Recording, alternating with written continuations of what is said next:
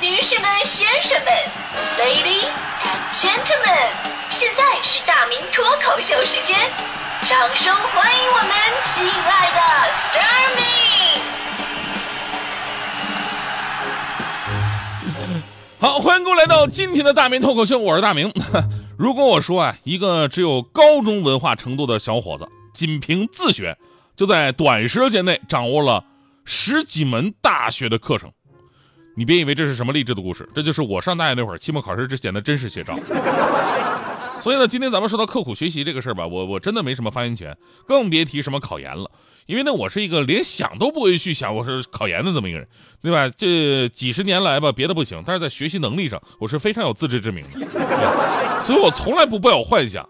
就我上大学那会儿，好多同学到了大三开始犹豫，我要不要考研呢？而对我来说呢，只有那么一个目标，赶紧毕业，真的赶紧毕业。我不想学习，我不想再考试，我就是要找工作，钱多活少那种。目前这个四个字我已经做到了，就顺序有点不对，就是钱少活多。但你即便啊，就是就看看就干这行这么忙，就我看很多同事们也也不忘努力去完成工作，一边积极的呃继续在学习上啊进行深造。呃，就我们这行，你光看我们频率吧，我们频率也就这些年去考研的、读什么 MBA 的主持人比比皆是。所以我一直在想一个问题：是什么原因让一群主持人都纷纷走上了学习工商管理、行政管理、产业经济学、体育、人文、社会学等不同的学科的道路？什么都学，就是不学主持。你们到底是有多想转行啊？你们就拿大雷大迪举例子，一个主持人，你学什学什么管理，对吧？完事你还能怎么地？咱们节目组一共就四个人，其中三个都比你大，而且你天天能能看着就我一个人，啊，你说你要管谁？所以说这个人吧，他小小年纪，没官僚气息这么严重，他总想管个人。我都能想到大学以后，呃，大迪以后这个学生归来啊，但是没有机会当领导，只能继续每天跟我做节目的样子。大家好，我是大迪，大美你给我作证了，腰挺直，双手背过去。我让你讲话了吗？目视前方，抬头挺胸。好，现在可以说话了。大家好，我是大明。这样的日子真的好可怕呀！啊，调侃归调侃啊，但凡是决定考研的那一刻，就代表着你要特别刻苦的学习一段时间了。就甭管是大四的学生，还是已经工作很久的朋友们，这都是非常难忘的一段经历。这个跟高考不一样啊，高考呢是在老师啊、家长的监督之下，全年级每个孩子都认真投入的气氛当中，而考研呢，绝大部分要靠自己的自觉跟定力。但凡你寝室里边有那么两个先找到工作的啊，成天花天酒地、游戏人生的，你都会觉得特别闹心。那个感觉就像我高三那会儿，我两个最好的朋友全都保送到好大学了，啊，人在人家天天冲刺学习那会儿呢，那俩人成天带我玩，整的我也有种我好像也被保送的错觉。结局就是最后毕业了，他们上了大学，而我却不舍得留了下来，再次温习了一遍高三的幸福时光。所以呢，还是要为那些啊，这个还有梦想并。呃，为之坚持的孩子们来点个赞。这些年考研的孩子们真的是越来越多了。呃，根据教育部发布的数据，就是今年这次考试报名人数高达三百四十一万，这一数字较上一年度的二百九十万增加了五十一万，再次创下历史新高。其实我们可以回顾一下这五年，考研大军的规模在不断的壮大。二零一六年，考研的报名人数是一百七十七万；二零一七年，呃，报考人数首次突破二百万，达到了二百零一万。到二零一八年呢？人数达到了二百三十八万，二零一九年二百九十万，二零二零年就是三百四十一万，五年的时间，考研报名人数接近翻了一倍之多。可能呢，现在每个上学的孩子都会给自己的人生未来做个规划，读研究生呢就是人生的选项之一。所以每次说到这儿的时候啊，我都会跟大家伙说说，研究生它只是个选项，但并不是所有人的必选。就考研大军来说呢，一部分是需要通过考研来提升自己，但是也有一大部分。是随大溜的，这里边呢，既有不想走入社会的逃避者，又有对自己职业规划不清的盲从者。所以说，弄清楚自己为什么要考研，我觉得非常重要。就考研的好处有很多啊，比方说提升就业竞争力，毕竟现在很多用人单位呢比较看重学历。然后呢，就有的专业会有要求，说你要用更长的时间去做学术研究，对吧？还有在职的读研究生，一方面呢是提升学历，另外一方面呢给自己未来转型提供客观保障。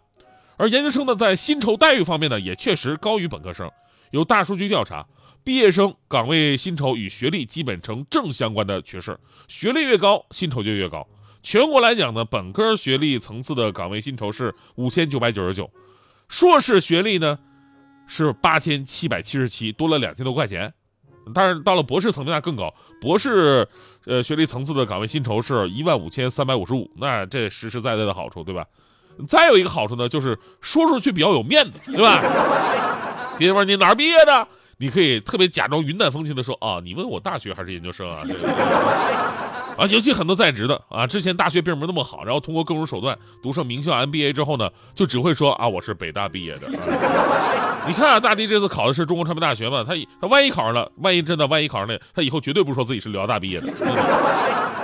虽然说考研的好处很多，但是你需要考虑的另外一个问题就是，你真的需要考研吗？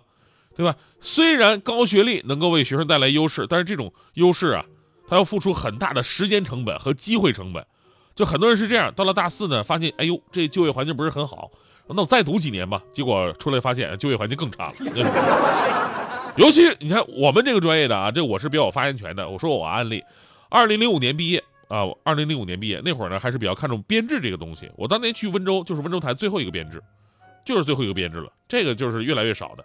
然后呢，我有同学选择考研，有的还可以，但更多的时候呢，是出来之后你别说编制了，连位置都没有。拿着研究生的学历，只能默默的转行。所以学历这东西到底有什么区别呢？这就好比做红烧肉一样，做红烧肉，本科生说了啊，把肉放锅里边加点东西煮啊，煮时间够了就够了。但研究生说这这不行，你光这么解释不行。研究生要写出有多少肉，多少其他的佐料，怎么煮，呃，煮多长时间，这是研究生。博士生更不一样，博士生直接出了一本书，名字叫做《如何做红烧肉》。打开目录一看，第一章如何养猪。所以，不同行业、不同职业，还有人生的不同阶段，都有着不同的需求。只是追求学历提升，或者单纯改变你的出身，进而跟风考研，这是盲目的。如果你只是饭店的一个厨子，你真的没有必要弄明白如何养猪。你要根据自身条件跟职业规划理性选择，不要有随大溜的心态。但是对于大迪这次考研，说实话，我我本人还是非常支持的。因为虽然从职业上来讲呢，大迪跟管理啊目前没什么联系，但从未来来看啊，估计也没戏啊。那大迪的性格呀，真的是非常非常适合管理。就是人家从上学那会儿就是学生会的什么干部，人见面都叫古书记，你知道吗？古书记啊。后来走上社会了，也自发的刻苦的学习管理学。管理大帝，大迪真的是对我也不明白他为什么对管理这个东西就是迷之迷恋，就就自学以学学管理学。但是呢，最后还是功夫不负有心人的。虽然说台内职位不是很高，但是人家在社会上各种组织上就有非常大的影响力。来北京三年多了吧，大迪在社会上已经管了几百号人了。权力越大，他压力越大，这我能显而易见，我感受得到的。因为那帮人吧，成天在群里边天天跟大力吵吵，群主发红包，群主快发红包啊！写一首歌里满满的爱，我唱的歌就写给你一个人。你让我知道，原来情歌所以动人，因为有爱进行着。关于你的歌，写着后来我们一遍遍唱着，未来更多可能。关于你的歌，写你单纯天真，看着你静静那种眼神，就会让我好心疼，爱在沸腾。我们可以漫步在每个清晨黄昏，我们可以神。最希望让你快乐，拥抱你的灵魂，一个我爱的女人。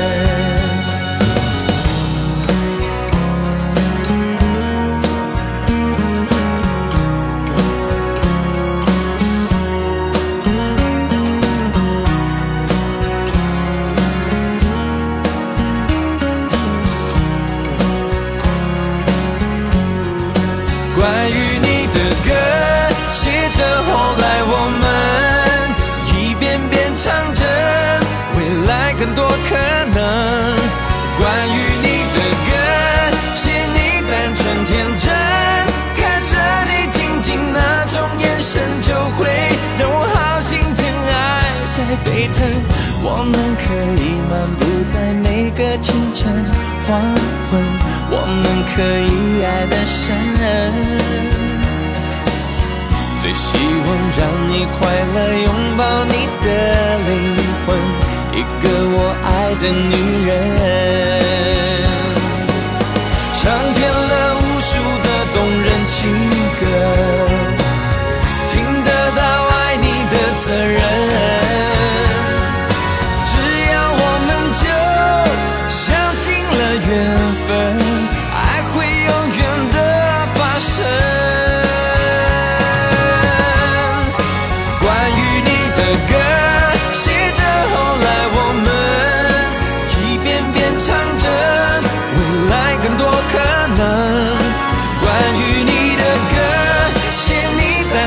天真，看着你静静那种眼神，就会让我好心疼，爱在沸腾。